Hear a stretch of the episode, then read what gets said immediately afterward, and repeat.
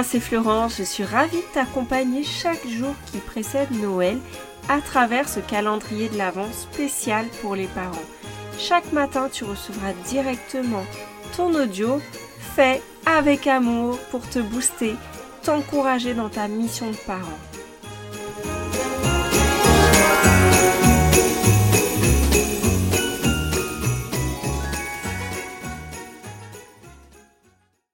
Est-ce que tes enfants se disputent souvent? Ou peut-être pas souvent, mais quand ils se disputent, ça t'épuise, tu ne sais plus comment faire pour qu'ils arrivent à retrouver la paix.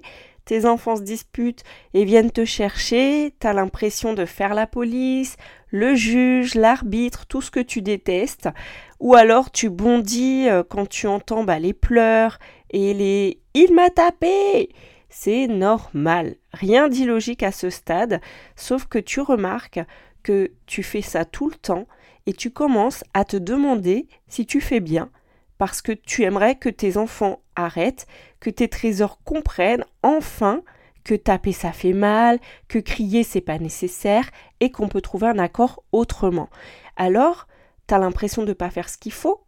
Quand tu fais l'arbitre, il y en a toujours un qui crie à l'injustice tu ne prends pas parti et préfères ne rien savoir, et dans ce cas, l'un te dit que tu ne dis jamais rien, ou alors tu finis par les accuser de tous les maux, et puis tu rumines des heures avec ça. Tu vois bien que dans aucune des situations, tu es à l'aise, et euh, du coup, tu aurais peut-être besoin de quelques tips. Alors, je vais t'en partager quelques-uns, et je t'avoue tout, il n'y a pas de baguette magique là-dedans, ça demande un effort. Alors, quelques tips. Premièrement, on ne règle rien à chaud. On attend que tout le monde soit calme et ça, on le fait comment? Bah, En leur demandant de se séparer, le temps de se calmer et on parle après. Parce que tu as remarqué, quand c'est à chaud, c'est pas euh, voilà tout le monde va s'accuser et toi tu ne connais pas l'histoire tu ne sais pas qui a commencé. Chaque partie y va de sa version. Toi t'es perdu. Et du coup je pense que c'est plus simple de d'écouter chacun quand tout le monde est calme. Enfin après c'est à toi de voir si tu arrives à les calmer si ça dépend aussi du degré de la crise hein. si c'est une crise qui est modérée tu peux peut-être aller les voilà les, les aider à se mettre d'accord mais la deuxième euh, règle c'est d'écouter les deux parties si tu décides d'écouter et de, de vraiment de les accompagner pour régler leur euh, conflit, eh bien, ça va être nécessaire d'écouter les deux points de vue et de ne pas prendre parti. Attention quand même, hein, parce que tu vas avoir des rébellions. La version de l'un ne plaît pas à l'autre et vice-versa. Du coup, ça demande qu'il soit en capacité de le faire. Hein. Donc là, je te renvoie au point 1. Et du coup, de se calmer un petit peu avant. Euh, quand j'essayais de faire ça avec mes enfants, je dis bien j'essayais parce que je n'avais pas toujours de succès là-dessus, j'utilisais un bâton de parole parce que je voulais que chacun apprenne à s'écouter. Et donc je leur demandais de d'attendre d'avoir le bâton pour donner sa version et que j'écouterais bien sûr toutes les versions et que même si ce que dit le premier n'est pas juste pour l'autre, il aura son temps de parole. Et crois-moi, il n'aimait pas du tout ce moment.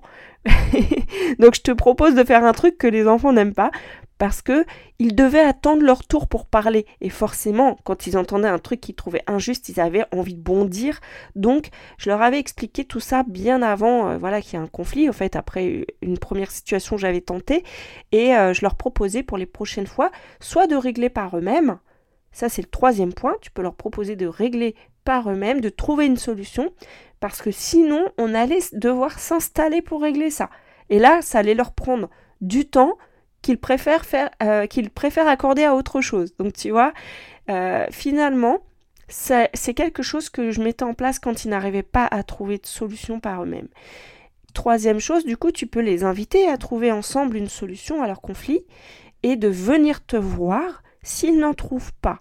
Mais de rappeler que bah, taper c'est interdit et donc euh, à toi de décider en fait quel est ton degré, ton seuil de tolérance et de leur communiquer.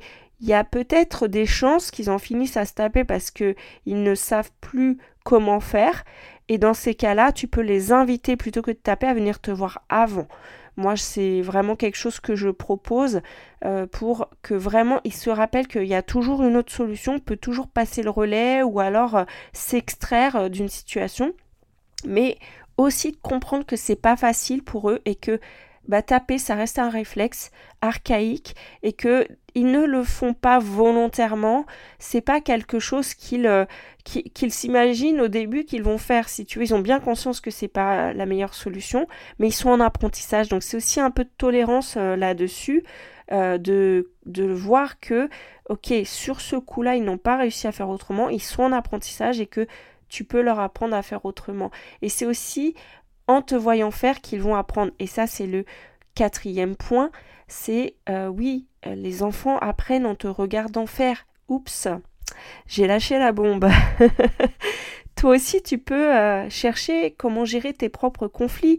Si tu es en couple et que tu te disputes souvent devant les enfants euh, et que tu fais voler des objets, il y a fort à parier qu'ils vont, ils vont se dire Ah, ok, quand on est énervé, on peut faire ça.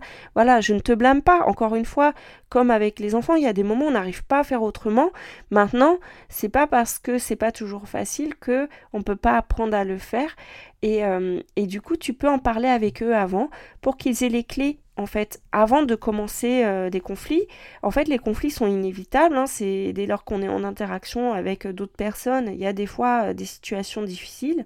Il faut apprendre à les gérer et du coup, bah, c'est toujours mieux de les aider à voir avant, dans un moment calme, comment ils peuvent gérer leurs disputes et tu peux même lister avec eux, c'est l'activité que je te propose de faire, lister avec eux les sujets qui les énervent, les sujets qui les fait bondir et de voir dans telle et telle situation comment il pourrait faire autrement.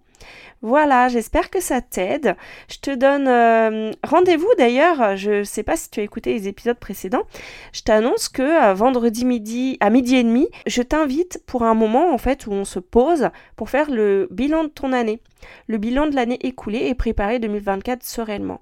Donc c'est quelque chose que l'on fait souvent dans l'entrepreneuriat, moi que j'ai découvert parce que moi je faisais pas ça avant. Moi je terminais l'année, je démarrais le 1er janvier, allez hop, les bonnes résolutions, sauf que j'avais pas fait le bilan avant. Et des fois ça fait du bien aussi de se rendre compte de ce qu'on a accompli, de ce qu'on a réussi et euh, de ce qui a été difficile pour décider justement réellement comment on a envie de vivre cette nouvelle année. Et franchement, ça m'a toujours aidé. D'ailleurs, maintenant, je le fais régulièrement, même euh, en fin de mois.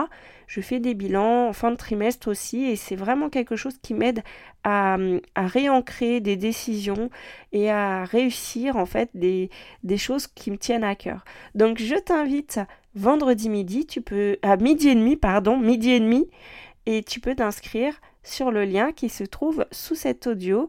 Je te souhaite une excellente journée. Je te donne rendez-vous demain également pour la suite des paillettes de l'avant. Bye bye